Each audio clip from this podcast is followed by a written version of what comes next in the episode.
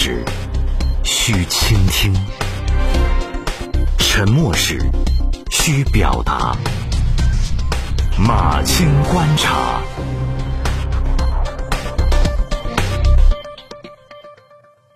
马青观察交流对新闻的看法。大家好，我是马青。北京市人社局劳动关系处副处长王林体验外卖小哥的事情上了热搜。那谈到体验收获的时候，他表示，新业态从业人员有的是有劳动关系的，有的是没建立劳动关系的。他说，我们应该有分门别类的相关政策，让他们去选择。这番话呢，说的是入情入理。不过，我个人觉得，作为一名人社局的工作人员，这番道理不该也不可能是在体验了几天外卖工作之后才想出来的。北京市人社局开展的局处长走流程这个活动，本身是很接地气的。就是从去年七月开始，这个单位呢就让局处级干部以企业和群众的身份，线上线下全程去体验。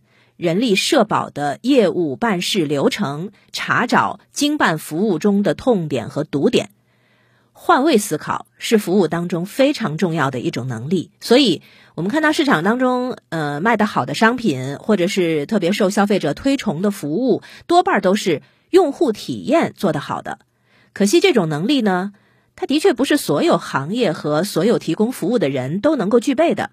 那政策的制定和执行。其实是一种公共服务，这项公共服务涉及的面之广，影响的人群之多，非同一般。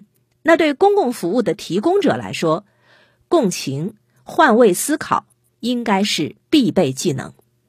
从培养的角度说，鼓励工作人员通过体验生活的方式去深入了解你所服务对象的真实想法，理解他们的难处和困境，可以看成是一种管理创新。不过呢？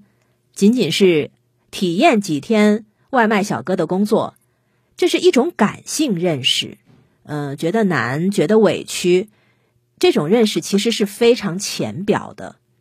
任何一个行业都有门槛儿，哪怕在一般人眼里，普通的体力劳动者，外卖快递要想干得好，那首先得熟悉道路吧，嗯，你还得有统筹安排的能力吧，最起码，最起码每个工作。都要有经验嘛，经验积累是非常重要的。新手肯定不熟练。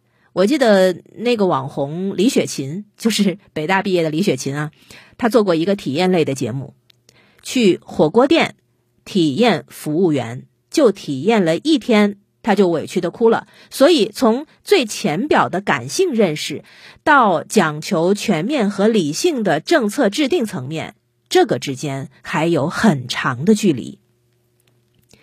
关于这个体验呢，新的报道是说，他后来除了体验外卖小哥之后，又去体验了网约车。不过呢，他不是体验司机的，他是体验乘客的，是通过和司机聊天来了解司机的生存状态。报道里讲述了司机小杨的真实想法。这个想法呢，我们可以总结一下啊，就是说。他非常需要苦钱，而苦钱的时候根本不愿意休息，就连平台强制的休息制度都被他嫌弃，因为会妨碍他多挣钱。精打细算的小杨也不肯去上医保、上社保，主要原因有两个：一个呢是不太懂，第二个呢是也不愿意，就是只想自己去挣钱存钱。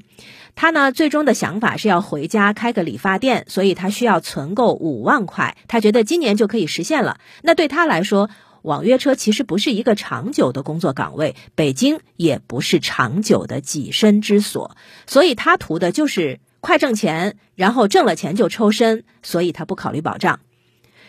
年轻人有这样的想法，其实是挺常见的，远不止网约车司机。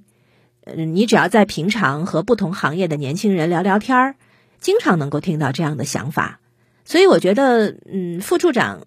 听到这个司机小杨有这样的想法之后呢，他感到惊讶，这本身也够让我惊讶的。就是虽然隔行如隔山啊，但是这些只是需要平常聊聊天就能够了解到的信息，平常了解起来也是没有什么难度的。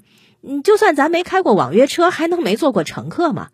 而且了解信息的渠道不应该如此单一，建立良好的信息沟通机制可能更重要。我觉得体验生活非常的好，但是它毕竟只是一种活动，要把活动变成常态，其实是需要时刻提醒：心望向哪里，眼睛才能看到哪里。